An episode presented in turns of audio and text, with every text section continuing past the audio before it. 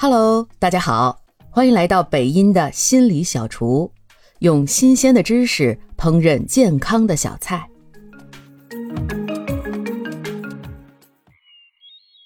不知道小耳朵们有没有这样的经历？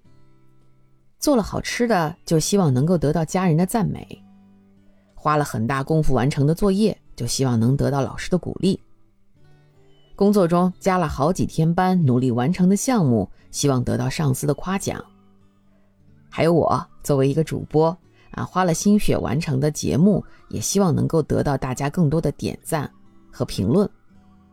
这些啊都无可厚非，因为啊，当我们在获得认可的时候，我们会更有动力，也更有成就感。这个是促使我们去达成更多目标的动力，而且想要获得认可，也是根植在我们内心中的一种需求。不过啊，现实是，我们不一定会得到我们认为应得的认可。就像我今天做的这个节目，可能也不一定会得到很多人的点赞和评论。这个时候矛盾就来了：如果得不到他人的认可，有的人会不惜一切代价去争取，会把自己的身体和心理健康都搭上，直到自己也变得困惑，甚至仇恨那个不给我们认可的人。这个时候。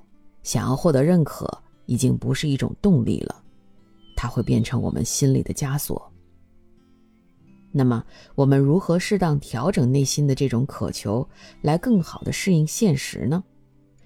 心理学家，给出了以下几点建议。第一个，不要和他人比较，尽量和自己比。这个听上去可能有点不现实，我们都是社会人，是吧？不可能完全不和别人比。但是我们却可以时刻提醒自己，只要自己没有停下脚步，那么随着时间的推移，我们总是在进步的。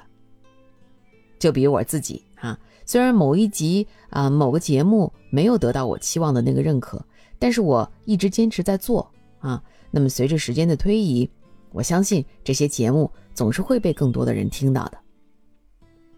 第二呢，选择适合你的领域去寻求认可。